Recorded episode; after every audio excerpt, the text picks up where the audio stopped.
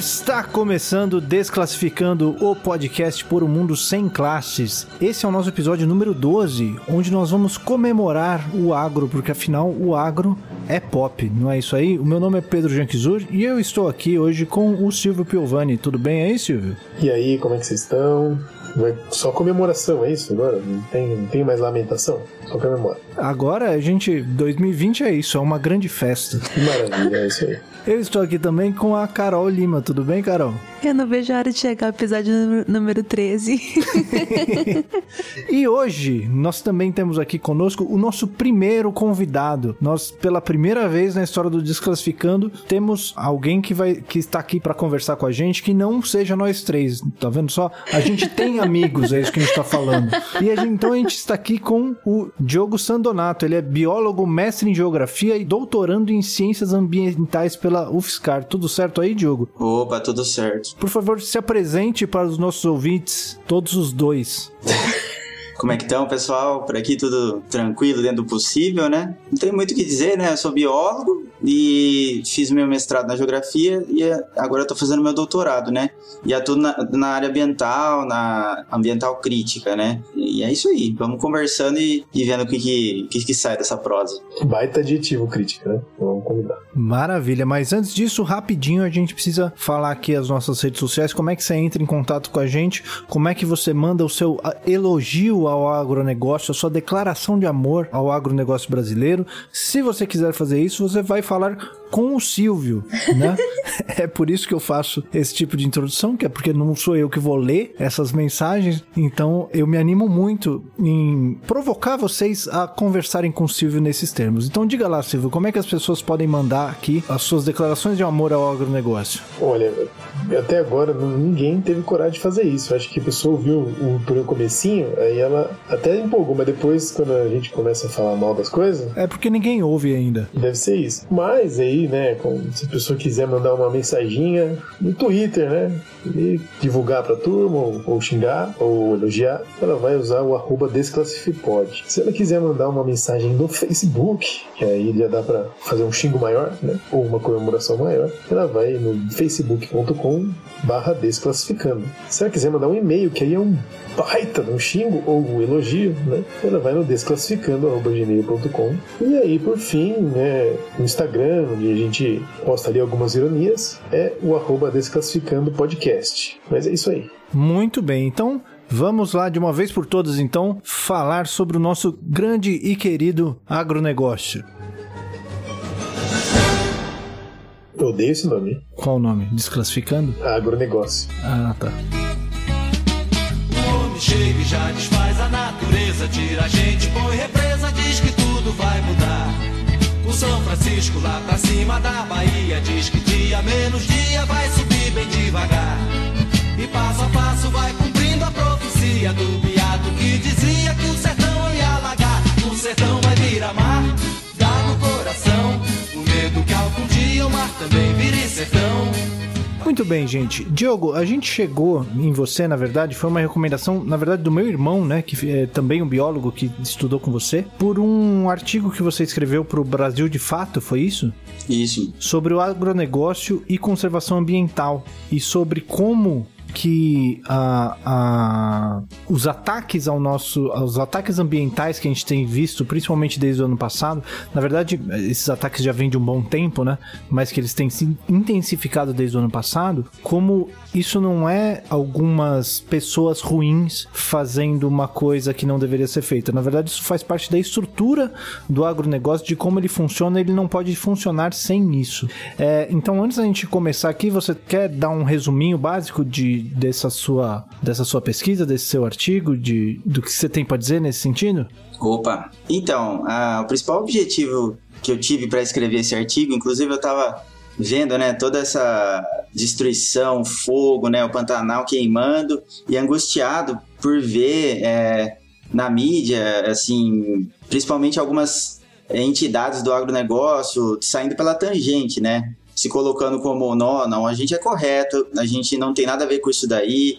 Isso aí são alguns fazendeiros atrasados que estão botando fogo porque eles ainda não evoluíram, né? E eu vendo isso, né, inclusive vendo até em, em espaços progressistas, né, indo figuras como um biólogo que chama Capobianco. O Capobianco era, inclusive, foi, foi parte do governo na época que a Marina era ministra, trazendo esse discurso do tipo, não, é o seguinte, é que tem esse pessoal que está atrasado, inclusive então tem o setor do agronegócio que é contra e que está muito preocupado com a repercussão internacional. E de fato, né, na aparência, existe essa preocupação, existe é, é, notas, né, que ele, eles soltam, né, da, da ABAG, que é a Associação Brasileira do Agrobusiness, outras entidades, né, existe até uma, uma articulação que é a coalizão por é, clima floresta, que é entre formada por várias entidades do agronegócio e também ONGs ambientais, e lá eles soltaram, na época que o fogo estava muito forte, né, na, no Pantanal, Cerrado, Amazônia, é, falando das medidas que eram importantes para reduzir o fogo e como eles estavam né, apoiando que, que, o combate e tal. Mas aí, a minha, o meu principal objetivo era tentar é, demonstrar que existe essa superfície desse discurso retórico, né, de dizer, não, a gente é a favor do desenvolvimento sustentável e tal. E na, se você se aprofunda um pouco nisso, você vê que, na verdade, está articulado. Né? É uma dinâmica, né? É uma dinâmica de expansão em que está articulado esse essa setor dito limpinho, moderno, está articulado a esse setor que é considerado arcaico e que muitas vezes está associado a trabalho análogo à escravidão, está associado a grilagem de terras, depois a gente pode comentar um pouco melhor sobre essas questões. Mas essa que é, é um, um, debate que precisa ser enfrentado, é que, na verdade, um está articulado ao outro. Então, a gente tem uma dinâmica do mercado de terras no Brasil. E aí, geralmente, na fronteira agrícola, que é o front, né? Uma, é como a gente lembra, por exemplo, se a gente assistiu Faroestes, né? Americanos mesmo. Como é que é a dinâmica do Faroeste? Faroeste se dá na fronteira, né?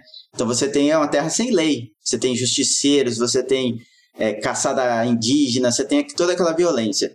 Isso é a violência é, que ocorre na, na, dinâmica das fronteiras, né, de expansão do agronegócio, inclusive no, no Brasil. E aí, nessa fronteira, a gente tem um processo de expoliação, de expulsão de é, povos tradicionais, podem ser quilombolas, indígenas, camponeses que estão ali, poceiros, né? Que estão naquela terra que não é de ninguém, né? Uma terra que é, é ela, até, até o momento ela não é propriedade de ninguém, é uma terra devoluta. Ela por enquanto é do Estado, né? Da União. Isso a gente tem ainda no Brasil muitas terras que estão nesse estágio, que elas ainda não, não são de ninguém, assim, não são propriedade, quer dizer, são do Estado, né? Mas não são propriedade privada. E aí o que acontece é há uma dinâmica muito forte de violência que empurra mais para longe, para as periferias, esses povos que estão ali. E aí há um processo violento de, de, de, grilagem, de desmatamento, né? E aí depois que a, é, a terra é amansada, né?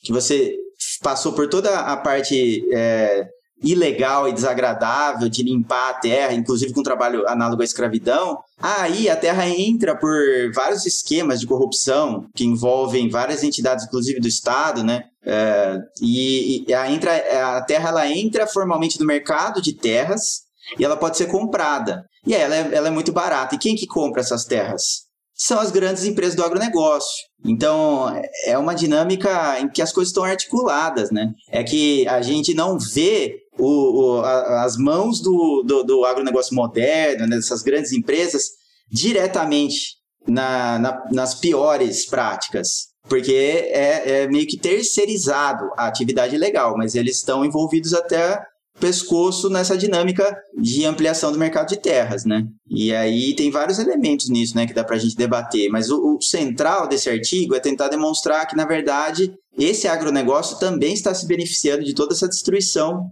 que está acontecendo agora, né? E é engraçado que, engraçado entre aspas, né? É irônico, né? Que tem uma outra articulação também, né? No nível ideológico e político, né? que envolve um, toda uma aparência de progressismo, né, como você mesmo falou, né, tem questão é, políticos progressistas e tal. E se a gente pensar, por exemplo, é, primeiro nas propagandas é, da Globo, né, sobre, favoráveis ao agronegócio, né? A gente até conversava antes, mencionou o Rei do Gado, a novela Rei do Gado como uma propaganda aberta disso, né, por exemplo. E aí você tem os políticos, né, progressistas que tiveram maior alcance na última eleição, por exemplo, para pensar o PT e o PDT, ambos com essa mesma lógica, com essa mesma retórica, né? Então o, o PDT tinha como vice, né, do Ciro a Cátia Motosserra, né, e ela representando essa veia mais é, progressista, digamos assim, se é possível colocar dessa forma, né, do negócio moderno, industrial, né, porque é uma indústria, na verdade, né, não é, é, não é aquela, não existe aquela dicotomia, né, agrícola versus indústria. É uma indústria, né, que opera numa produção de agropecuária. E o, e o próprio PT, que sempre esteve próximo da própria Cátia, mas não só, né? Tem toda a questão de liberação de créditos, é, uma quantidade absurda de crédito para os latifundiários, inclusive mais, muito mais do que para a pequena agricultura, enfim, o histórico do PT. E aí a gente vem nesse, nessa, nessa articulação ideológica e política no sentido de que para o o, o, a política liberal, ainda que de esquerda, né, o, o que a gente costuma chamar aqui de oportunista de esquerda, existe mesmo essa distinção, que é uma mentira, como você está acabando de falar aqui, né? E, e mas ninguém está preocupado com isso, né? A ponto de existirem partidários do PDT que têm coragem de falar, por exemplo, que é, o agronegócio é responsável pelo alimento, o agronegócio brasileiro é responsável por garantir a alimentação do mundo, sabe? É uma coisa assim bizarra, é o nível fake news, nível bolsonarista de fake news, né? Então existe uma articulação bem grande também que está aqui no campo do, do, do, oportunismo de esquerda, né? Também é importante a gente apontar isso também. É, eu acho um, um, ponto fundamental é entender que no Brasil, até pela nossa história, nossa uh, passado colonial, a terra está vinculada ao poder e o poder à terra, né? Então a gente tem uma estrutura fundiária que é extremamente concentrada, né? O que, que acontece? No Brasil, a gente tem pouquíssimos proprietários que têm a maior área da, de propriedade privada e milhares e milhares de pequenos agricultores com uma parcela pequena da, das propriedades, né? E essa estrutura ela vem desde a, a gente, o histórico nosso, né? Desde que se consolidou aqui a colônia até a Lei de Terras 1850 que instituiu a propriedade privada de terra e até hoje a gente não não avançou em desconcentrar a propriedade da terra. E isso traduz em poder, né? A gente teve a época dos coronéis, a gente até hoje tem coronéis modernos, né? É, que estão até hoje aí. Se você vê a bancada ruralista, né, por exemplo, ela representa um pouco dessa estrutura fundiária e de poder do Brasil. E aí, é, qualquer força política que tenta lidar com isso é essa é essa a correlação de força que está dada, né? Então, realmente é uma situação complexa, né? É, uma coisa que eu fico pensando, e aí eu não sei quem é que quem, qual dos dois, na verdade, se o Silvio ou o Diogo que está mais apto a responder nesse ponto, mas a gente tem uma situação aqui que, como, como a gente inclusive ouve falar, essa situação atual de, de destruição e de mudanças climáticas e de é, monoculturas que diminuem a, a, qualidade da terra cultivável e, e, enfim, toda uma coleção de, de práticas é, agrícolas, né, dessa agricultura industrial que a gente tem hoje, que a gente sabe que não são sustentáveis, não são uma coisa que, que pode ser sustentada por muito tempo, ou seja, é, é meio que autodestrutivo. Então, a, a pessoa ou a empresa que, que faz essas práticas, ela meio que está acabando com o próprio meio de onde ele tira a sua subsistência, ou o seu lucro, ou o que seja. Então eu fico pensando qual é que é o mecanismo que leva, essa, que leva essas práticas a serem praticamente as únicas praticadas, sendo que elas têm como resultado final a destruição do próprio meio no qual elas atuam. Não me parece ser um mecanismo lógico. Como é que isso vira a norma que, que a gente tem hoje em dia? Eu, eu acho que aí, para entender isso, a gente tem que distinguir, né? Que essa é uma outra tática, né, de retórica do agronegócio é que, é que é tentar colocar todo mundo no mesmo balaio e falar assim, nós todos somos agricultores que alimentamos o Brasil e tenta trazer para dentro do, do agronegócio a agricultura familiar. mas são práticas muito distintas, né?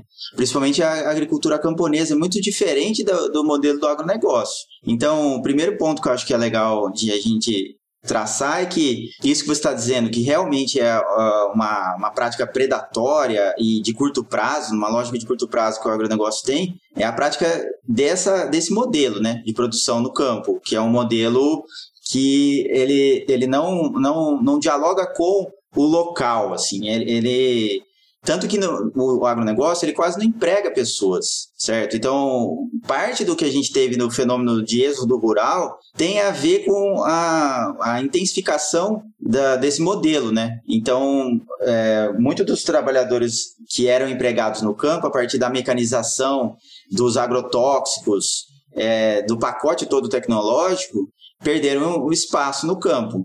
Então, se você um dia tiver a experiência de andar no meio de um latifúndio, num canavial, capaz de você não encontrar ninguém, andar por horas e não ver ninguém, nenhuma pessoa. Então, se você pensar do ponto de vista do, poxa, mas a pessoa está destruindo os meios de vida dela.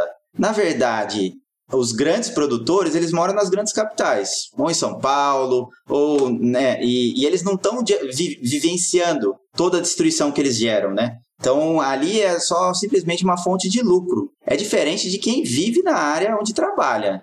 Porque aí vai sentir. Se o cara vai lá e, e detona uma, uma nascente de água dele, ele vai sentir porque ele vai ter falta de água. Se ele mexe com um, um determinado lugar e tem uma vossoroca, tem uma, uma lixiviação do solo, ele vai sofrer, até porque ele não vai ter muito recurso para lidar com isso, né?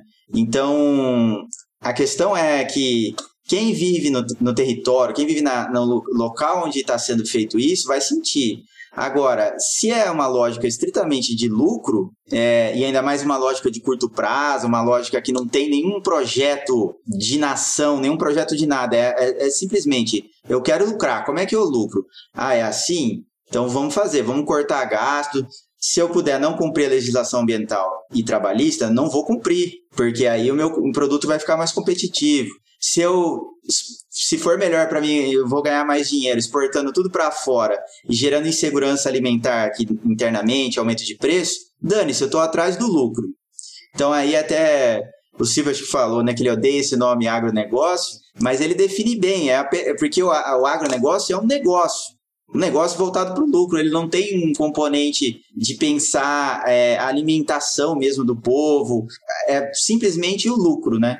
Então, é, eu acho que é mais ou menos por aí, assim, que é a lógica, né? É, eu falei que eu não gosto do agronegócio pelo fato de que ele esconde a palavra que acho que remete, né?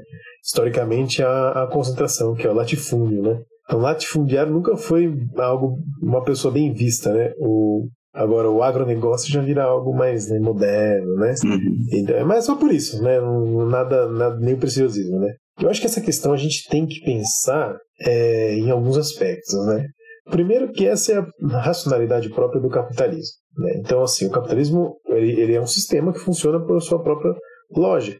A lógica dele não é exatamente das pessoas envolvidas nele, mesmo dos capitalistas. Né? Então ele funciona obrigatoriamente tendo que o valor investido ser retornado maior. Então, é, é, pelo mecanismo da concorrência, pelo mecanismo da, da acumulação e também pelas questões de formas de enfrentar as crises financeiras que ele próprio gera, é, necessariamente o capitalismo ele vai sempre pensar no, no retorno do investimento no curto prazo. Esse é um ponto básico. Né? Então, não é só na, na. É que na área do latifúndio, da produção agrícola, isso fica mais visível.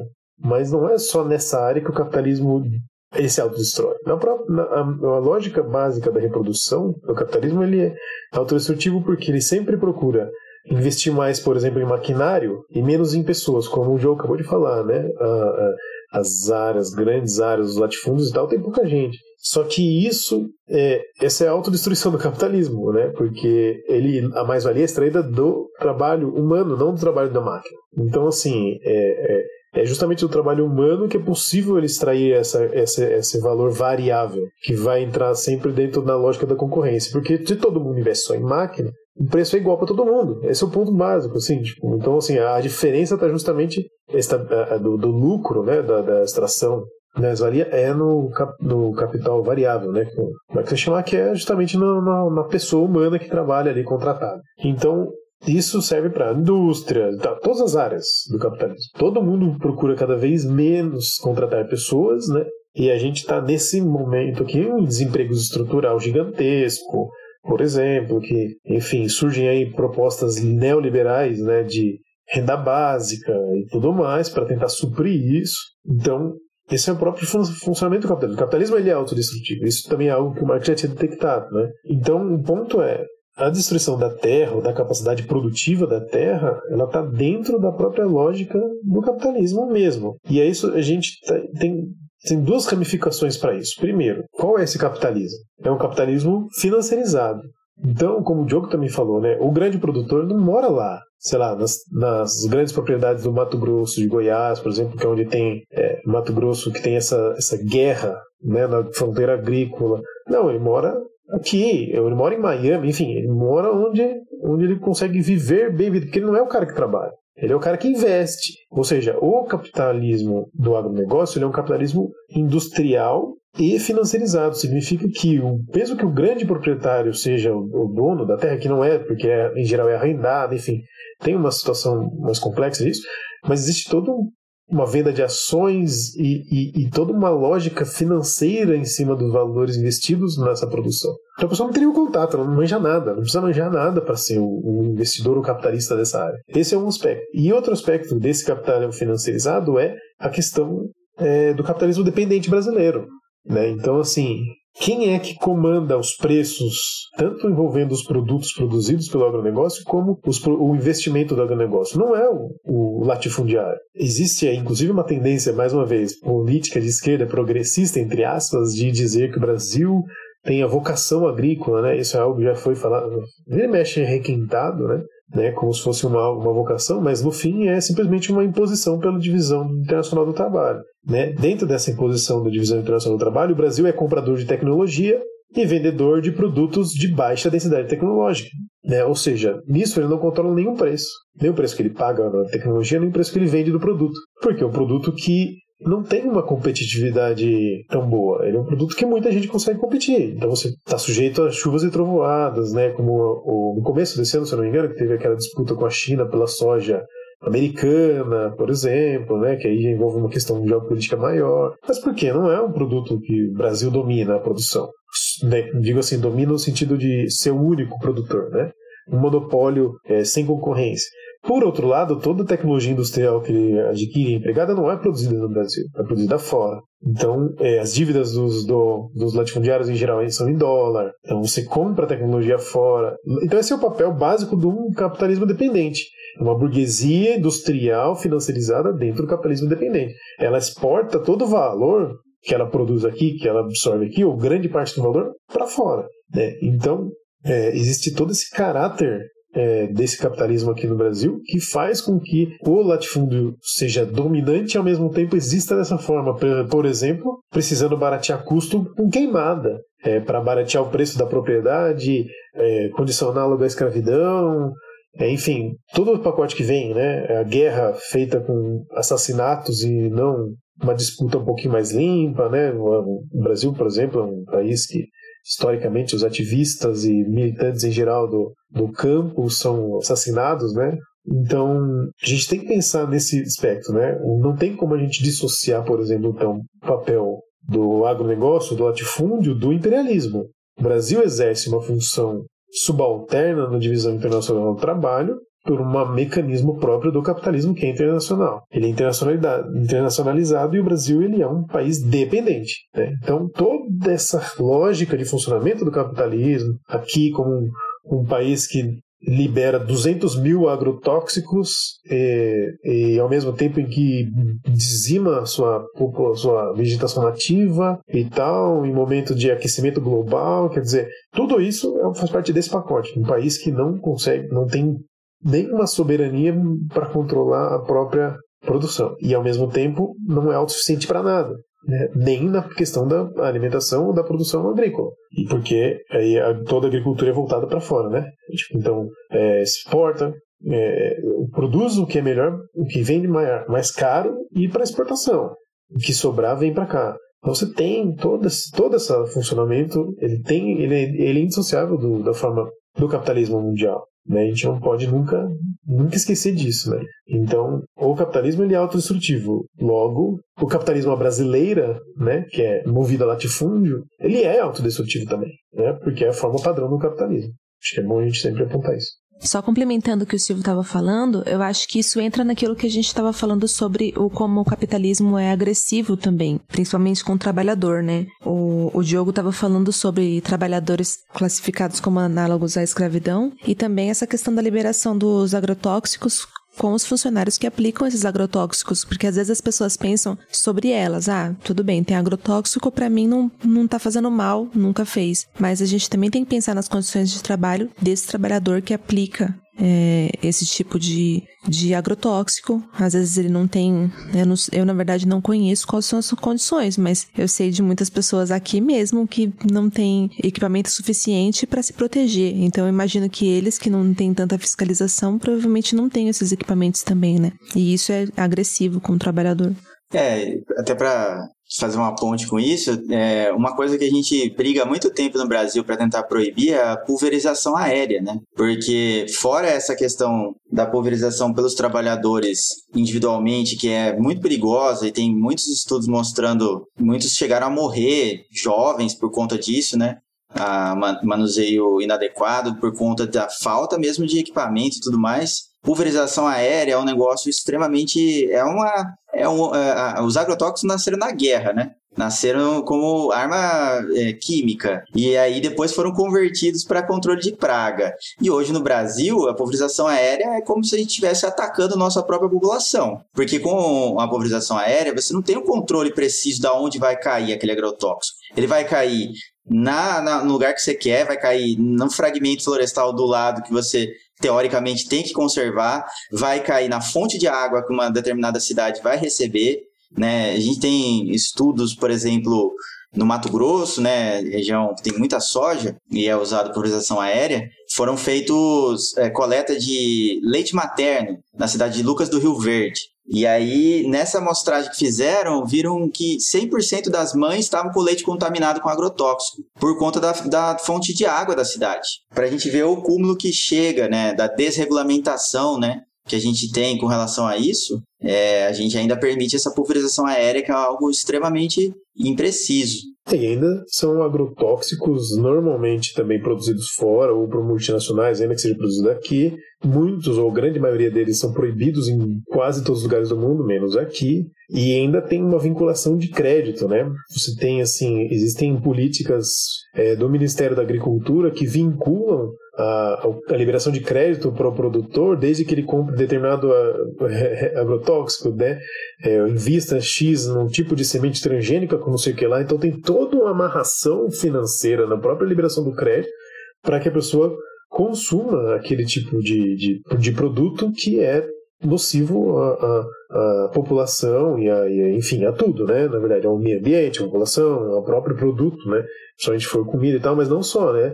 O, o, aquele local onde está inserido, né? Aquela produção até próximo, né? Porque o cara está pulverizando lá de cima, né? Quer dizer, como você falou, né? Não tem, não tem nem como controlar para onde vai, né? Onde vai cair esse negócio. E só para complementar, é usado como uma tática pelas milícias do campo para uma guerra híbrida né, uma, contra os povos que ocupam as áreas, indígenas, do, os militantes do Movimento Sem Terra, eles pulverizam de propósito em cima de acampamento ou de terra indígena é, ou de ocupação indígena é, para tentar fazer com que as pessoas saiam. Então, tem esse crime ainda, que mais uma vez foi identificado, né? É uma guerra mesmo, né?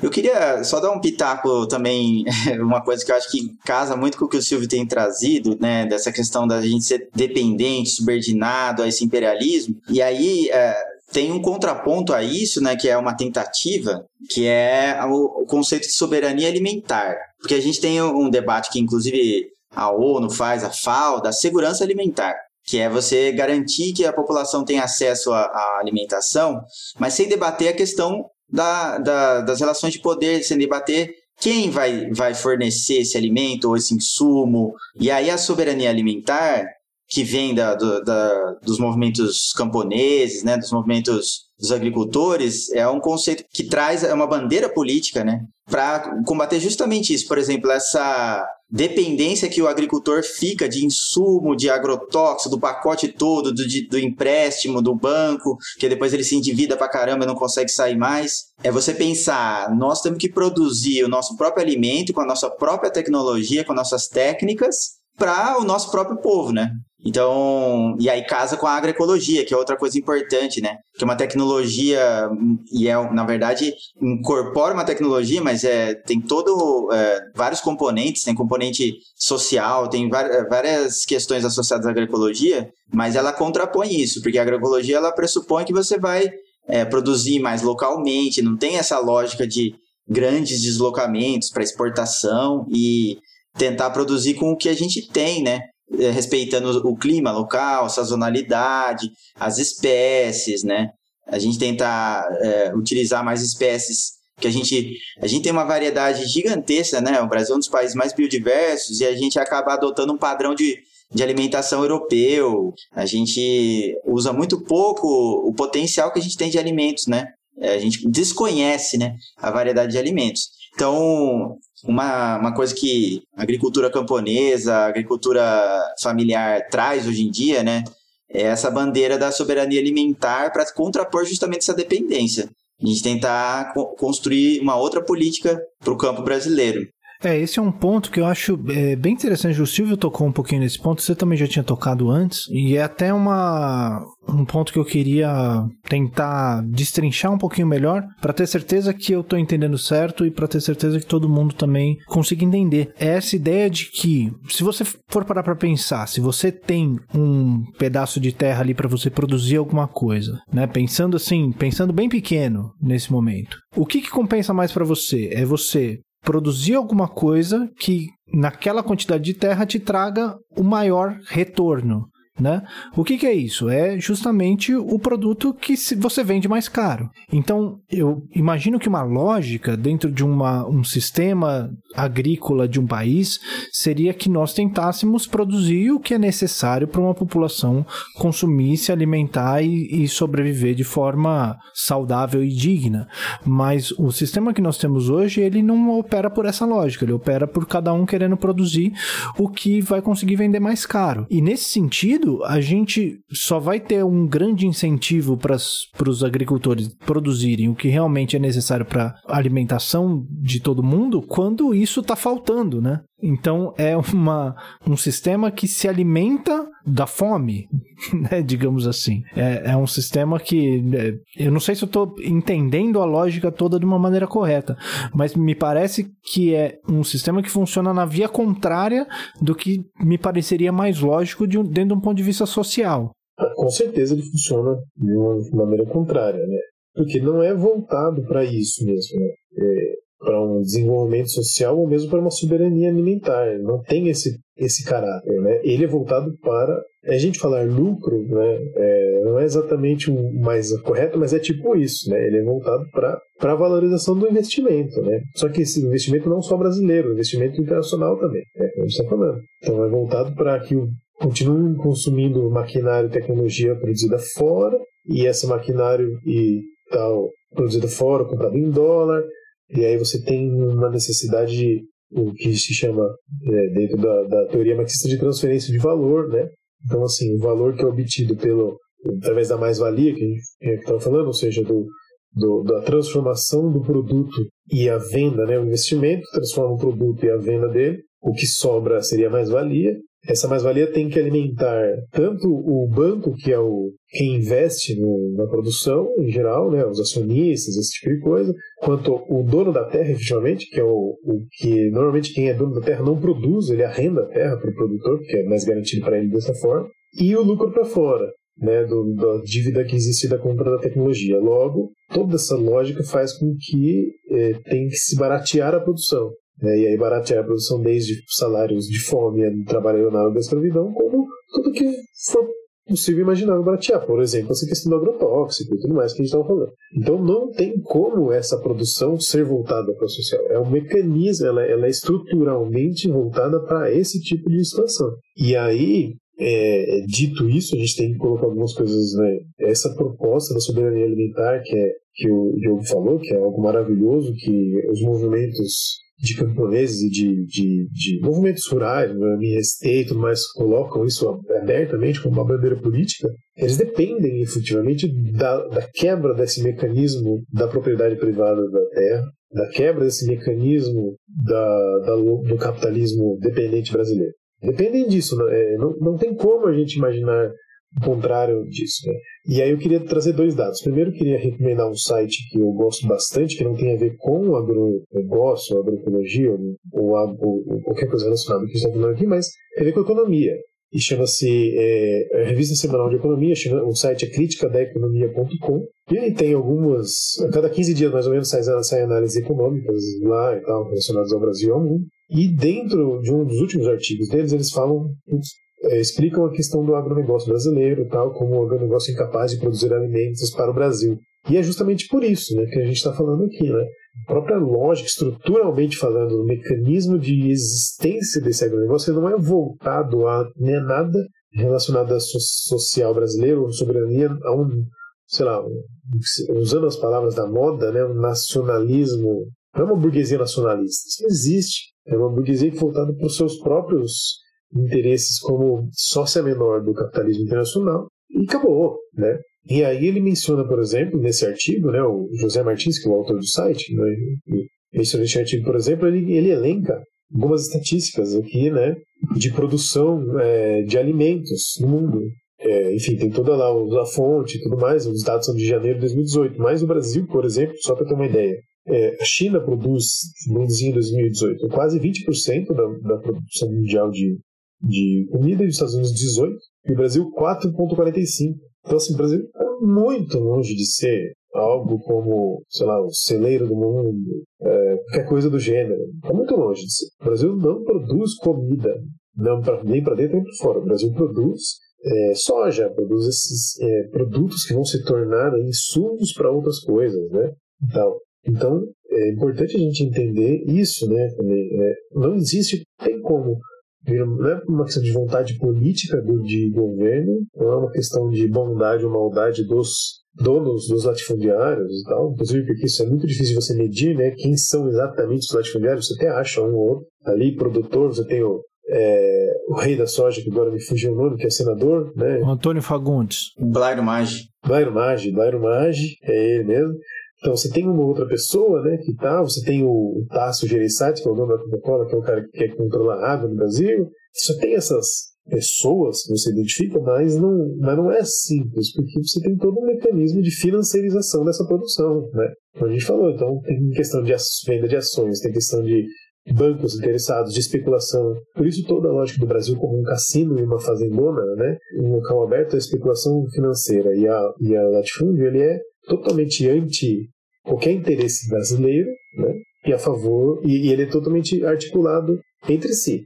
E a gente tem que denunciar mesmo, né? Como o Diogo faz, faz bastante, a gente tem que denunciar todo o aspecto do agronegócio, cara. O latifúndio, o latifúndio é, concentra maior, uma parte, muito mais terras do que a agricultor familiar ou o pequeno agricultor no Brasil, em pouquíssimas é, pessoas, né, muito mais concentrado é uma terra que não é produtiva, não aproveita esse grande espaço, não emprega gente, não traz soberania alimentar, não traz nenhum alimento. Então, assim, toda aquela propaganda de quem carrega o Brasil nas costas é a água, toda essa porcaria, isso não passa de propaganda, de ideologia. Isso é totalmente contra qualquer interesse básico de um país sério. Não estou nem falando de um país socialista. Um país que se pense como sério, dentro dessa lógica que você acabou de falar. Um país que preza por uma soberania alimentar no sentido, nem, nem no sentido da, né, da ONU em si, mas uma soberania um país que não precisa depender de alimento vindo de fora, por exemplo. Né? Você pode, é, é, você produz seu próprio alimento autossuficiente, né, para não usar o termo soberano. Um país que se preze nesse ponto é, o agronegócio é, é, é, contrário a isso. Ele é, um, ele é um obstáculo, ele é um inimigo desse ponto. Então, a verdade é, aqui na, na, no capitalismo independente, a gente, para a gente conseguir alguns avanços básicos, a gente precisa quebrar a lógica do capitalismo. Porque nós não estamos nem falando é, de autossuficiência como algo para fora, necessariamente, do mecanismo do capital, né? Mas aqui no capitalismo independente tem que funcionar assim, porque toda a estrutura do país, de da, da propriedade do país, ela não funciona para cá, para dentro, né? funciona para fora, funciona para exportação desse valor, né? a transferência desse lucro, enfim, da mais-valia, tudo disso para fora, pessoalmente. É, então não tem como não tem como a gente considerar que isso vai acontecer por mudanças pontuais, seja de governo, seja de, de vontade política, basicamente. Né? Tanto é, e a prova disso é que a gente já falou bastante do oportunismo de esquerda, que dos progressistas que defendem o agronegócio moderno como se fosse resposta a alguma coisa. É, então, também sobre isso, eu acho que é isso. A gente é hegemonizado por esse modelo, né? Tanto a gente pode ver isso claramente, como eu já citei, pela bancada, o tamanho da bancada do, do agronegócio no bancada ruralista, mas também é emblemático a gente ver que desde o golpe e do governo Temer, a gente teve um avanço muito grande da, da pauta do agronegócio e a desarticulação do pouco que tinha né, voltado para a agricultura familiar. Nós, a gente não tem mais o Ministério do Desenvolvimento Agrário, né? Porque antes a gente tinha o MAPA, que era o Ministério da Agricultura, que era do agronegócio, e tinha o MDA, que minimamente dialogava né, com a agricultura familiar e tal. E aí ele foi extinto, né? É bem simbólico isso. E a gente enfraqueceu muito as políticas que garantiam o mínimo, né? Porque apesar da gente ser hegemonizado pelo agronegócio, a gente tem uma grande quantidade de agricultores familiares no Brasil. E a agricultura familiar, ela, até por uma questão de escala, ela não produz soja. Até pode acontecer consórcios e tal, mas assim, a maior parte do, do que é produzido na agricultura familiar é alimento da cesta básica. É mandioca, é feijão, é hortifruti, né? Que é o alimento que é, muitas vezes não é exportado, até porque não é commodity, né? Porque ele não é padronizado. Geralmente são cereais, né? São alguns produtos que são conseguem ser padronizados para como um commodity e aí tem um padrão de exportação, tem a capacidade do mercado internacional assimilar, né? Então tem parte da nossa produção que acaba ficando para o consumo interno e tem a ver com a, com a base da alimentação do Brasil. Só que a gente vem minando a capacidade dessa agricultura prover para a gente, né? A gente tinha, por exemplo, antes políticas como a política de aquisição de, de alimentos, né? Que era uma política que garantia para o pequeno agricultor ou para o assentado que ele ia conseguir dar vazão para parte da produção dele, né? Porque o desafio do agricultor é, é, é do pequeno, né? Estou falando agora aqui do pequeno, né? Que eu acho que o Silvio focou bastante no, no agronegócio que hegemoniza a gente e, e como isso realmente está engessado a partir da lógica do capitalismo mesmo. Você, mas pensando no pequeno, nos desafios que estão colocados, na, na capacidade dele também a, avançar, ele tem um problema claro de, de conseguir escoar a produção dele, garantir um mercado para ele vender e tal. E aí, lidando com essa questão, é, existia esse programa, né? Que é, existe até hoje, mas ele foi praticamente enfraquecido até quase morrer, né? Que é o programa de aquisição de alimentos que é garantia que pro, pro cara, até o cara que não tem a, a, título de propriedade ainda. Porque você tem no Brasil muitos agricultores que, poceiros, que vivem em terras que ele está ali ocupando, mas ele não tem o um título naquela propriedade, né? E aí ele tem o direito, porque ele ocupa aquela terra há um tempo e ele produz. Se fosse depender da formalidade do mapa, do Banco do Brasil e tal, o cara não ia conseguir nem conseguir dinheiro para para a produção dele, para investir na produção, e ele também não ia conseguir vender a produção dele. E o PA, ele conseguia, ele dialogava com essa galera que não tem formalidade nenhuma, é, com o povo que não tinha condição de garantir com um CNPJ, garantir todas as formalidades, né? E era um programa bem importante, assim como o, o, tinha outras políticas, né? O PENAI também, que garantia é, que parte do, da merenda escolar, da alimentação de hospital, de presídios, era tinha que, ser, tinha que vir da agricultura familiar.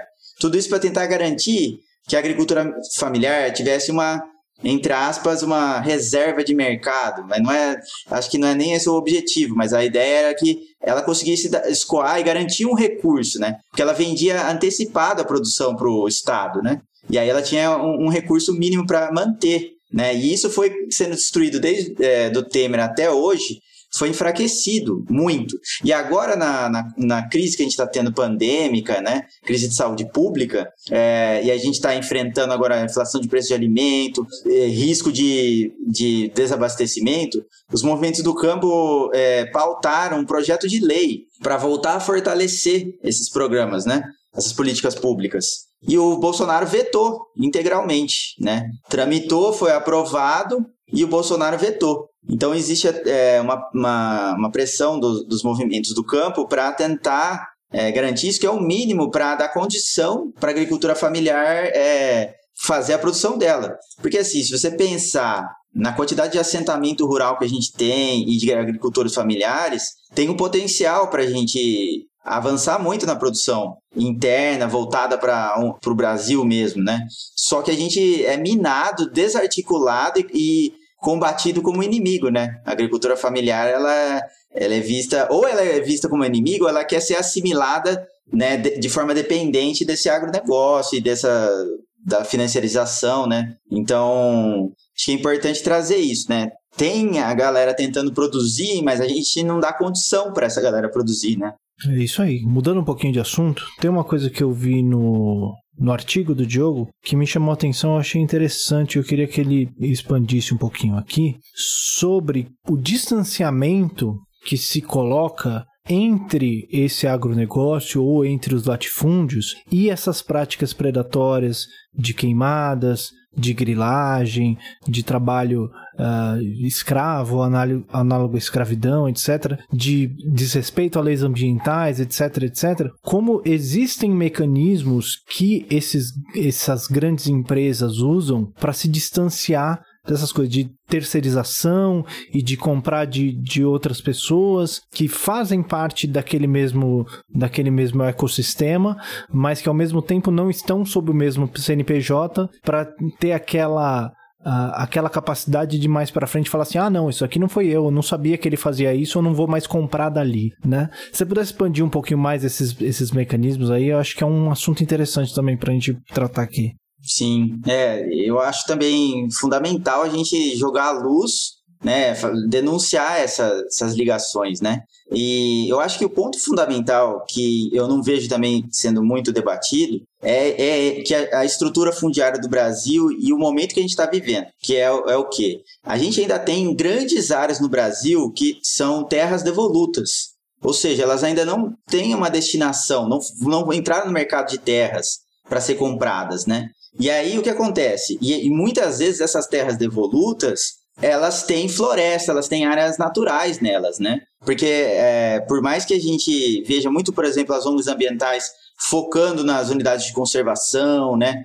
Em terras indígenas que são muito importantes, a gente tem grande parcela dos, dos biomas brasileiros que estão, na verdade, fora das unidades de conservação, né? Se a gente se é, garantir só com as unidades de conservação, a gente vai ter um colapso ambiental, né? Não, não dá para é, é, garantir só com as unidades que a gente tem hoje. E aí o que acontece? Essas terras devolutas, elas são, elas estão sujeitas a um, a um negócio chamado grilagem. Né? Grilagem basicamente é uma fraude. É você ocupar uma terra que não é sua e dizer que é sua. Né? Na verdade, invadir, né? Que aí tem essa diferença que é importante de fazer, né? Entre invasão e ocupação. Até a grande mídia sempre trata as ocupações de movimentos sociais como invasões. Porque daí eu dá o caráter de ilegalidade, de crime, né? E uh, de, geral, uh, as ocupações, elas são feitas em lugares irregulares, né? Sejam prédios, propriedades urbanas ou seja no campo, áreas irregulares que elas, pela Constituição, deveriam ser destinadas por exemplo, a reforma agrária ou reforma urbana, né? Então, é, o que acontece? Quem grila a terra, na verdade, invade um pedaço de terra e aí frauda um documento um título de propriedade, né? Aí tem máfias, né, que envolve inclusive o INCRA, Instituto Nacional de Colonização e Reforma Agrária, assim como cartórios, né? Você tem é, imobiliárias rurais envolvidas, tem todo um esquema, né, para fraudar e aí emitir títulos de, de, de, de, propriedade de áreas que não, não, não tem título de propriedade, né? E aí até uma curiosidade que eu, faz pouco tempo que eu fiquei sabendo, grilar, o termo grilar vem de que antigamente para grilar, para o cara dar a cartada e falar assim, ó, oh, essa terra é minha, ele pegava um, um documento forjado recente, botava numa gaveta com grilos. E aí os grilos. É, para envelhecer, né? Para envelhecer. Daí os grilos faziam fezes e tal e davam um aspecto de papel antigo, né? Para dar aquela. dar aquele peso, né? E aí o que acontece? Por que, que eu tô querendo trazer isso? Porque agora no Brasil a gente está vivendo um período em que a grilagem está sendo extremamente estimulada. Assim, é, abriu geral, né?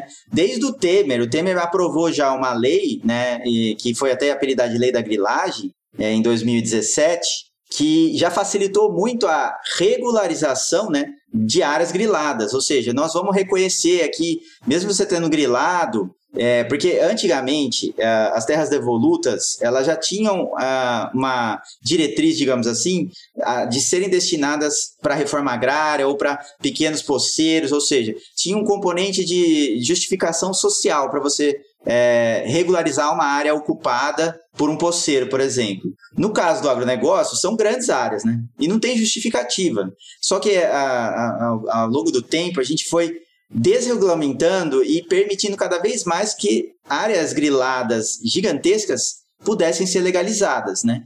Então o Temer fez isso e agora o, o, Bolsonaro intensificou isso com uma MP que caiu e agora tem um projeto de lei tramitando, que vai gerar um impacto tremendo. Porque o que, que acontece? Isso é um estímulo para que mais terras entrem no mercado de terras, tá? mais, mais áreas sejam privatizadas, né? entrem, virem uma propriedade privada que possa ser comercializada. Hoje no Brasil a gente tem grandes áreas que não são passíveis de comercialização ainda, né? E aí o que acontece? Com esse estímulo, é uma corrida, é como se fosse a corrida para o ouro, né? No, de novo, trazendo esse paralelo com o faroeste americano. Então tá todo mundo avançando de forma predatória e muito rápida é, em cima dessas áreas.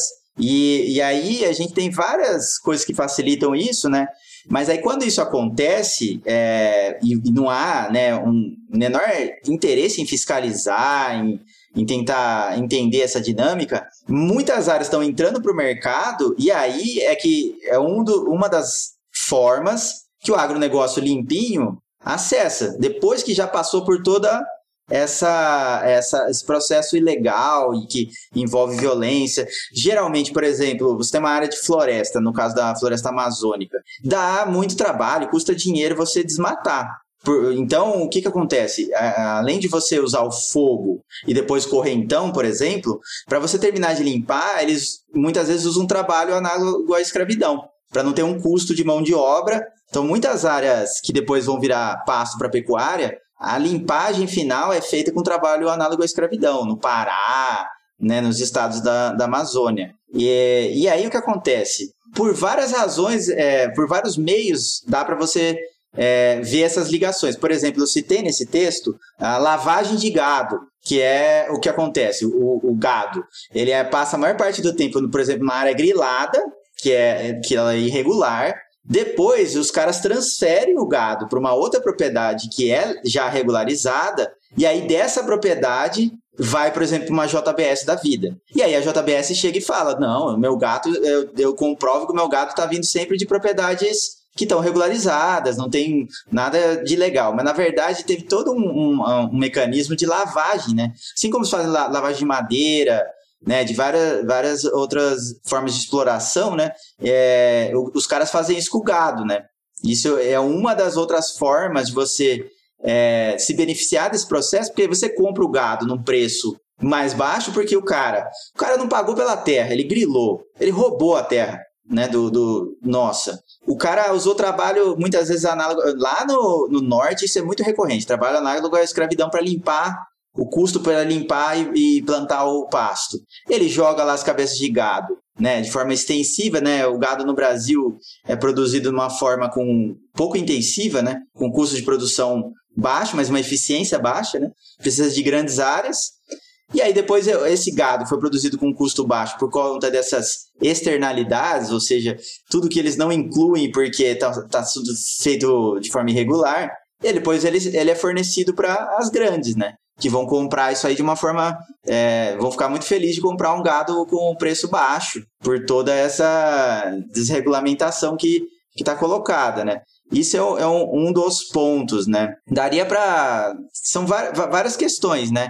Uma, uma, outra coisa que vale a pena destacar é que a gente está vivendo agora também. Eu falo bastante do mercado de terras, porque agora está tendo um interesse muito grande de fundos de investimento internacionais em adquirir terra no Brasil. E isso não pode hoje em dia, né? Por mais que esteja sendo desregulamentado também e mexido na, nas regras para que isso não ocorra, de novo, é ter, é, você tem um intermediário, que é uma imobiliária rural, que faz o meio de campo e é, isso fica de, por, debaixo do pano, você não sabe direito quem que é o dono de fato.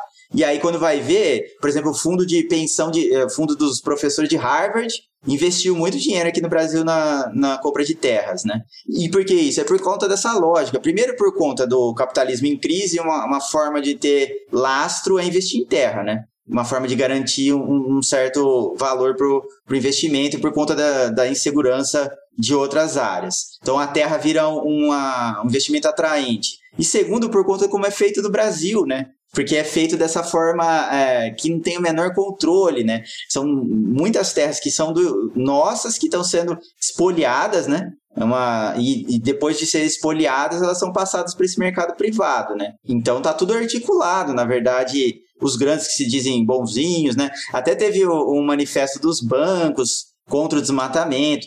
São os mesmos bancos que estão financiando o desmatamento, né? Então, os mesmos que vem fala, não, a gente está aqui tentando fazer um manifesto para uma produção mais sustentável, mas é uma contradição que é fácil de demonstrar, porque eles estão investindo capital nisso, né? É, então, e é interessante, né? Você falou né, de investimento, né, de fundo de investimento, e você falou agora no final. Quem gere fundo de investimento é banco. E, e, existem bancos, existem misturas, né? Banco de investimento que ao mesmo tempo é banco normal, mas principalmente bancos de investimento que são o quê? Por exemplo, o Safra, que é um que é do brasileiro mais rico do Brasil, ou sei lá se ele é já ainda, porque fica variando, tá, mas é um dos cinco mais ricos, é um banco de investimento. Do Paulo Guedes, aquele BTG Pactual, é um banco de investimento. Quer dizer, então tá tudo articulado, né? Por isso que a gente falou, né, do capital financeiro, né? Então é, é o, o agronegócio ele é financiarizado mesmo, né? Ele, ele é ele está articulado com o capital bancário. É, isso é, é, é, que é na verdade a forma atual do capitalismo e não faz pouco tempo, né? Desde a época do Lenin, né?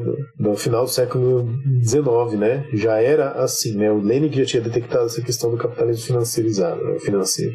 Então, é, pra gente ir encaminhando pro final aqui, que a gente já tá passando de uma hora de gravação, é, eu queria também tocar num outro ponto que o, o texto do Diogo ele cita meio por cima, mas ele não se aprofunda sobre é, alternativas a essa, a essa agricultura latifundiária do agronegócio que existem no Brasil e alternativas que, que a gente pode. É, é, claro que aqui a gente já falou várias vezes aqui que o nosso. que o, o, é muito difícil a gente tratar de um ponto de vista reformista, né? De, de, um, de uma transformação da nossa realidade. Porém, né, a gente tem também que, que fazer alguma coisa agora, né? Por onde a gente pode começar, quais são modelos que a gente pode estimular nesse momento que podem trazer uh, algum, algum respiro nesse momento e quais talvez devam ser os nossos objetivos é,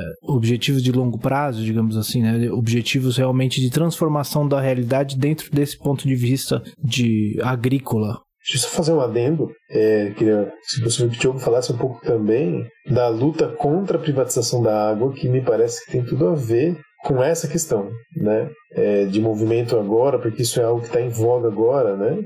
Nesse exato momento, inclusive, né, discussões aí é, no Congresso e tudo mais. Então acredito que seja algo que tem a ver com as lutas aí também. Deve falar um pouco disso. Bom, então vou começar primeiro com essa segunda parte e depois eu volto para a primeira, né? É, e é isso, tem tudo a ver, até esse movimento agora do, do capital de procurar lugares para investir, um dos atraentes também é a privatização dos bens naturais, né? Então, a água entra muito forte nisso, né? Até eu estava vendo, né? O pessoal tem estudado essa, esse fenômeno no, no mundo, né? Da, dessa orientação do capital para esses investimentos, né? E tem o um termo que é usado para, no caso da terra, que é land grabbing, que é quando o capital está indo para cima das terras para investir nelas, né? E aí já tem a variante que é water water grabbing, que é justamente isso, né? Há uma, um interesse de investir nesse, nessa possibilidade. E a gente está criando as normas legais, as leis que possibilitam isso, né? Então a gente já tem há algum tempo que tem legislações federais e estaduais que estão cada vez mais permitindo que a água possa ser mercantilizada, né? E fora a privatização do, das empresas de serviço, né, de água, né, as, as fornecedoras, né, que isso tem acontecido muito, por exemplo, metade do estado de São Paulo já está é, tá privatizado, né, o serviço de água e esgoto, né. Então, a gente está vivenciando tanto esse problema nesse ponto de vista, é, como também na, na construção de barragens, e aí a, a, a água dessas barragens, qual que é a, a, o destino e a, o direito sobre ela, né? E, isso tem se intensificado muito, né? Então, infelizmente, a gente está construindo as condições cada vez para que isso se intensifique, esse processo, né? E isso tem um potencial de gerar muito conflito. É, vídeo que aconteceu, por exemplo, na Bolívia, na, na Guerra da Água, quando tentaram também é, privatizar fontes de água, por exemplo, de Cochabamba, e teve uma revolta popular, né? Porque a água é um bem essencial, né? Então você está cutucando onça com vara curta nesse sentido.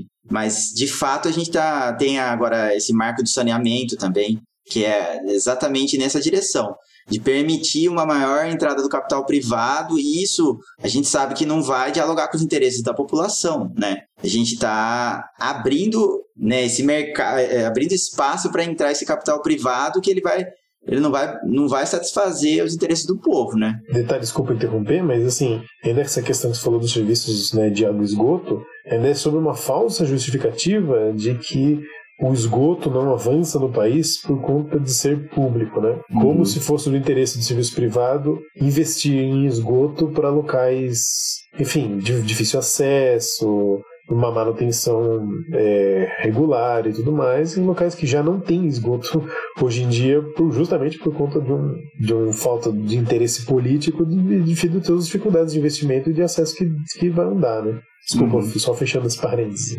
É, e acho que é isso, a gente tem que ficar atento porque isso tem avançado muito. Próprias leis de pagamento por serviço ambiental, que inclui a água, né? Isso tudo é um, é um, é um processo que vem sendo construído gradativamente para mercantilizar e cercear o acesso e o direito da população à água, né? E já tem vários conflitos aí por escassez de água e por é, não permitir acesso à água, né? Então, tem aumentado os conflitos é, por água no Brasil tem aumentado. Se uma das fontes interessantes de conflitos no campo, de forma geral, que é a Comissão Pastoral da Terra, ela lança todo ano um relatório né, de violência no campo e ela mapeia os conflitos. E a, a partir de 2010, se não me engano, eles passaram a também focar na água, né? Especialmente ali analisar os conflitos relacionados à água. E a tendência é de aumento e tem muita é, vai de encontro com essa tenta, com esse avanço na, na privatização, né? Agora, para falar sobre alternativas, eu já falei um pouco da EPISTA, mas eu acho que a nossa alternativa é fortalecer o que a gente tem de base aqui na agricultura familiar e camponesa, que não é pouca coisa. Nós temos aí movimentos sociais do campo, como o MST, o MPA, que é o Movimento dos Pequenos Agricultores,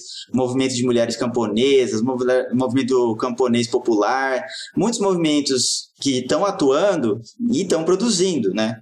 Então, um exemplo que eu cito no texto de forma rápida, o MST produz, uh, tem a maior produção da América Latina de arroz agroecológico, né?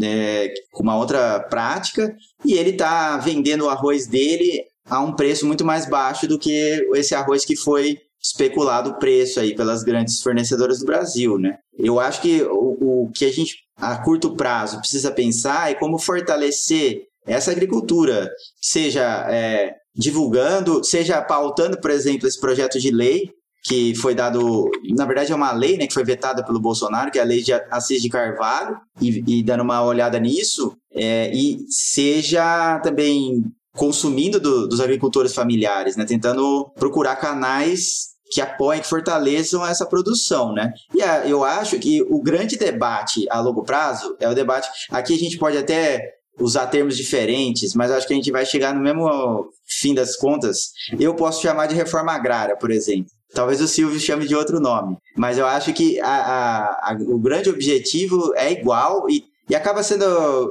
A, leitura, por exemplo, que o MST faz é que no Brasil, do jeito que é estruturado, pelo que o Silvio descreveu, com essa dependência, como está estruturado o latifúndio no Brasil, a reforma agrária ela é um processo disruptivo, porque a estrutura do Brasil não vai permitir a reforma agrária. Da, ou quem hegemoniza o poder no Brasil. Então, é, pautar a reforma agrária no Brasil eu acho que é uma, uma, um ponto fundamental. Trazer esse debate para todos os espaços, para o espaço urbano. O que, que a reforma agrária tem a ver com a gente na cidade?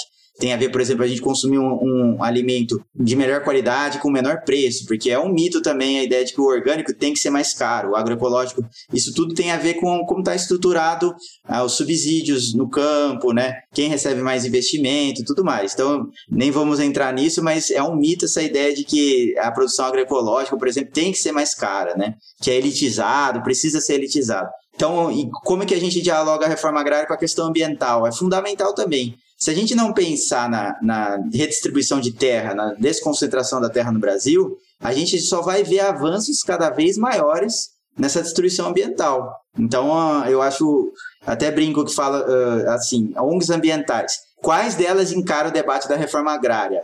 As que encaram, tudo bem, vou dar para dialogar. As que não encaram, acho que não vale muito a pena ter muita confiança, não. Então, acho que isso é um ponto fundamental. Então, eu acho que o caminho é por aí, né? E lembrar que a gente tem não só os camponeses, mas os quilombolas, povos tradicionais também produzem muito alimento, os indígenas produzem alimento.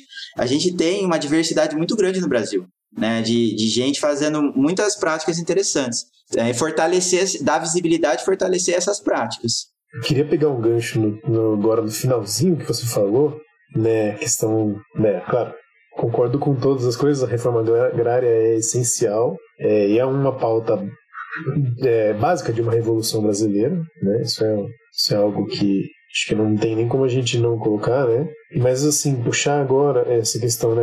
Indo pra, inclusive para uma situação mais imediata, né? Porque quer dizer, a gente fala assim que dentro do sistema capitalista a gente não vai conseguir pautar de fato um, um processo de soberania alimentar e tudo mais, não significa que não existam coisas para fazer agora, não significa que a gente não consiga fazer coisas orientadas por esse né, horizonte, né? Como você mesmo falou. E acho que uma, uma das coisas essenciais é a valorização e o engajamento na luta dos povos originários, né? Acho que esse é um ponto básico mesmo. Então, assim, para quem mora dentro da cidade, parece que é, putz, isso é uma coisa lá do é, tem até um preconceito, né? Isso é coisa lá da floresta e tal. Não, não é. Né? Isso é coisa daqui. Né? Então a gente tem assentamentos do MST que não são povos originários, mas que fazem essa agricultura, mas a gente tem quilombolas aqui, né? ao redor de todas as cidades. Né? Quilombolas lutando pelo seu direito à sua, à sua terra ancestral, né? por exemplo. E aí eu queria puxar um, isso que foge um pouquinho desse aspecto mais imediato, né? mas ao mesmo tempo para mim tem tudo a ver, que você falou sobre a questão da Bolívia, né? a questão da água na Bolívia. Aliás, parabéns mais uma vez à Bolívia né? pelo, pelo seu embate contra o imperialismo. Mas é, é, é, justamente esse o ponto, né? A Bolívia sendo um país que é, de uns tempos para cá né, tem valorizado muito mais essa própria cultura deles, né? A pluri, é, aquela múltipla cultura deles, né? De povos originários, tanto aí quilombolas como como indígenas em geral, tem essa visão da terra e da água não como mercadorias, ou seja, não, não mercantilização dessas, dessas fontes essenciais da própria vida, da sua existência, sua existência é ligada a isso. Né? Então, a terra é ancestral, ela, ela não é à, toa, ela é totalmente conectada à existência desses povos. E isso quebra a lógica da mercantilização. Né? É, a mercantilização é uma violência e a gente vai percebendo como a, a propriedade privada da terra, assim como da água, ela é, é, uma, é um roubo mesmo, né, como foi o termo que você usou, né? não só um roubo em termos de terras públicas devolutas, né, uma particularização disso, mas se a gente for começar a pensar como começou a privatização das terras, a gente vai chegar sempre no roubo, porque não faz o menor sentido. Né? Vamos chegar na capitania hereditária, que já foi um roubo, a gente vai chegar, enfim, né, na, na na grilagem a partir disso e tal. Então, na, na lei de terras lá do século XIX, que começou a permitir a, a privatização, que na verdade era a legalização da privatização, né? Então, a gente vai sempre voltar para essa questão, assim, que é como, como a, a propriedade da terra, a terra como mercadoria, como coisa negociável, ela é uma violência à, humanidade. E aí a gente volta naquela questão do capitalismo como algo que não ele, ele é ele é insustentável, né? ele é antissustentabilidade, ele é, ele, é, ele é algo que ferra a si mesmo, porque ele não existe para a sobrevivência da humanidade. Né? Ele não funciona por essa lógica. Né? Então, eu diria que um dos fatores essenciais da, da, luta imediata é a luta, é, é, a gente, todo mundo aqui se engajar nas lutas dos povos originários. Procurar em volta aqui das nossas cidades, né? Acredito que todo mundo que mora em cidades, né? Que a urbanização no Brasil é gigantesca, né? Devido inclusive ao latifúndio, né? Que, que provoca esse êxodo rural, né? Que o Diogo também mencionou. Mas procurar é, é, assentamentos e ou, ou espaços de, de disputa pela pelo reconhecimento da ancestralidade em terras quilombolas ou, ou demarcação de, de terras indígenas e engajar nessa luta, porque essa luta tem total conexão. É uma, é uma luta imediata, concreta, que enfrenta desde difamações absurdas e racismo e, e, e, e todos os mecanismos ardilosos que a gente consegue imaginar, feita pela, pela burguesia em geral, que quer a privatização e o domínio e controle dessas terras, né? é, contra qualquer comunidade. Então a gente tem que aderir à luta dessas comunidades. Esse é o primeiro ponto básico. Então, assim, o que, que a gente pode fazer agora? Hoje, vamos procurar. Sair, vamos procurar e aderir, engajar, ver o que, que se precisa. Né? Vamos lá. É, tudo bem, estamos em pandemia, né? Quem é de grupo de risco não precisa ir. Mas vamos colocar um pouco dessa forma. Né? Então, assim, existem lutas imediatas, para além da questão do consumo, que é super importante, né, que o Diogo colocou também, né, para além da questão da pauta da, da legislação específica, mas a luta concreta diária mesmo. Vamos lá reforçar a luta dos quilombolas que estão aqui nos arredores da nossa cidade. Aqui no estado de São Paulo, por exemplo, existe a luta do quilombo do Carmo, que eu tenho contato é, não exatamente pessoal, mas próximo, né, devido à atuação política, que é uma luta que está lá conseguindo várias vitórias recentemente, mas enfrentou muita, muita, muita briga então a gente precisa fortalecer esse tipo de luta. Então eu acredito que esse é um ponto crucial. Né? Quem defende a, a, a quem é resistência contra a mercantilização do, do meio ambiente em geral, mas aí pensando terra, água, tudo mais, principalmente são os povos originários, são quilombolas, indígenas, e aí nesse meio tempo, não, não faz parte disso, mas mais próximo disso são também os movimentos do campo. Então acredito que o fortalecimento disso é essencial dessa militância deles diária, que é uma luta diária, né? Isso é perfeitamente concretizável, né? Concretizável não, mas pelo menos é aderível, a pessoa consegue ir lá ajudar agora. Não precisa de uma revolução para isso acontecer. Aliás, é assim que a gente vai fazer a revolução, né? Através dessas lutas concretas. Né?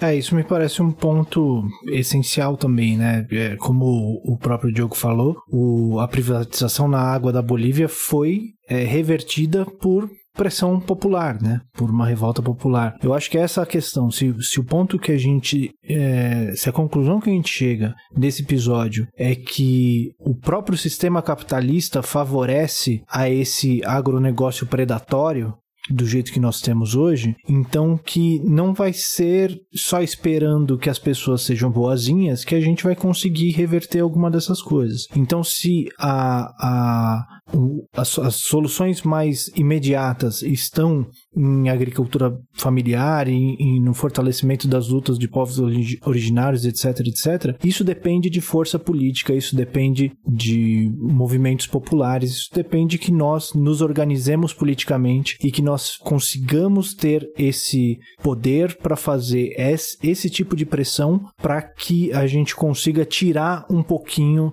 esse pé do capital que fica o tempo todo na nossa garganta, que a gente consiga tirar um pouquinho dessa pressão, para a gente conseguir alguns avanços, para que a gente consiga pensar numa transformação da realidade a partir daí, né? Não sei se eu falei alguma besteira aqui, mas é, o que eu consigo tirar desse, dessa nossa conversa é mais ou menos isso. Isso, e é importante entender esses, esses to, todas as formas de luta, né, que você acabou de elencar bem, resumir, né, aí, né, seja do movimento, dos movimentos de campo, seja do quilombolas, indígenas, de demarcação de terra, reconhecimento de, de ancestralidade e tudo mais, isso tem a ver, a organização para o alcance ou, ou para vitórias desses, dessa, desses movimentos, né, ela passa por algo que nós defendemos aqui, nós, né, digo eu, né, nós comunistas, né, defendemos que é, que é a forma da revolução, que é o poder popular, ou seja, é a auto-organização dos trabalhadores. Então não é dependendo, não são pessoas que se reúnem esperando a graça do Estado. Pelo contrário, elas vão exigir, se através da força delas, do movimento da pressão, elas conseguem esse reconhecimento, muito bom. Né? É isso que a gente está. Mas mas o, o, caminho é o importante também, né? É essa forma de organização, sabendo que o Estado não vai conceder essa graça pela lei, pelo direito, por achar que na Constituição tem lá a função social da propriedade, que é uma das coisas mais inúteis da Constituição, infelizmente, mais, menos aplicadas, né? melhor colocando, né? não inúteis, né? mas mal, mal é, não concretizadas, né? que existem, né? Então é, é, importante entender que a luta, ela, é, mesmo que seja para conseguir um reconhecimento dentro dos marcos do Estado capitalista, a luta é feita através de um poder popular, de uma auto-organização. E é esse que é o, o potencial revolucionário está ligado completamente a esse tipo de organização. Por isso que a gente precisa fortalecer essas organizações. Né? Por isso que a luta imediata é essa e por isso que ela não está descolada tanto do objetivo mais imediato, mais próximo, mais concreto, mas também não está dissociada do horizonte né, de realmente quebra desse paradigma estrutural que faz com que a produção agrícola destrua o meio ambiente e não sirva para nenhum desenvolvimento da sociedade brasileira. Né? Muito bem, gente. Mais alguma coisa antes da gente partir para as nossas recomendações, para o nosso encerramento? Tranquilo, Bruno. Então vamos lá, quem tem alguma coisinha para recomendar? O Diogo acho que não, não sei se, se, se sabe, a gente sempre faz alguma uh, que abre um espaço para uma recomendação, nem sempre todo mundo tem coisa para recomendar, mas a gente abre o um espaço se você quiser falar sobre alguma coisa que tem a ver ou às vezes nem tanto. Pode ser um livro, um artigo, um filme, ah, um desenho animado, uma revista em quadrinhos, enfim, o que você achar que é interessante aí. O espaço é seu. Eu vou recomendar é, uma articulação que eu acho que não, é, não tem muita visibilidade, mas acho que vale a pena ter contato, que é um grupo chamado Grupo Carta de Belém, que é um grupo formado por movimentos sociais e aí tem outras fundações, entidades que fazem esse debate ambiental mais crítico, né? E aí fazem essa interface da questão agrária com a questão ambiental. Então, debatem essa, essa dinâmica da grilagem que tem acontecido no Brasil, né? Então, eu recomendo, eu, na verdade, eu não tenho o endereço aqui, mas se você botar, eu sei que eles estão no Instagram, estão no Facebook, então tem o um site também, procurar Grupo Carta de Belém. E aí sai bastante coisa boa, assim, né? Textos muito sólidos nessa área. Legal. O link vai estar tá na descrição, viu, gente? Só entrar lá, vai estar tá o, o nome Boa. com o link lá. Silvio, alguma coisa para. É só reforçar o, o crítica da economia.com, né? Que acho que é, que é muito bom, aliás, acompanhar, porque fazem leituras de economia, é, macroeconomia, né? No, no aspecto mundial muito interessantes, assim, né? Pra gente acompanhar, e dif totalmente diferente do que a gente costuma ver no, na, na mídia tradicional. Então, só reiterar essa indicação aí. Muito bem, Carol, alguma coisa para recomendar hoje? Eu queria recomendar um blog que se chama O que você faria se soubesse o que eu sei que fala sobre mudanças climáticas. Muito bem, eu não tenho nada para recomendar hoje, então acho que podemos nos despedir já, né? Acho que esse foi falamos bastante aqui, mas é que o assunto realmente estava muito interessante. Não vou falar que o papo estava bom, porque é sobre um assunto meio pesado, mas é, realmente estava muito interessante aqui a conversa. É, precisa conversar, né? Então o papo estava bom. É, exatamente. Muito bem, gente. Então, muito obrigado a todo mundo que ficou com a gente até aqui. É, lembrando que estaremos de volta na próxima quinzena. Achei a palavra que eu estava procurando duas semanas atrás. Aqui na próxima quinzena estaremos de volta. Quer adiantar o assunto? Quer adiantar? Você quer mandar o um spoiler já aqui? Pode falar. Vamos falar sobre eleições, é isso? Eleições, é verdade. Eu não sabia. Eu falei para você falar porque eu não lembrava o que, Ele que era. Ele ficou todo empolgadinho. É, vamos, eu fiquei mesmo. Vamos poder pistolar bastante, né? Isso é sempre legal.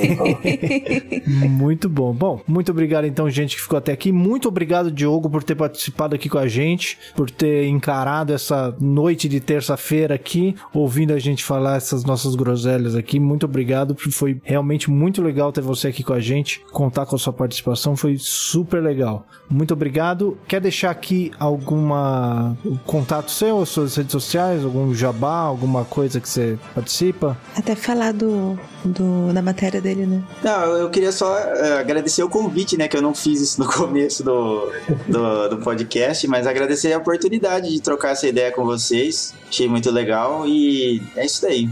Nós que agradecemos muito.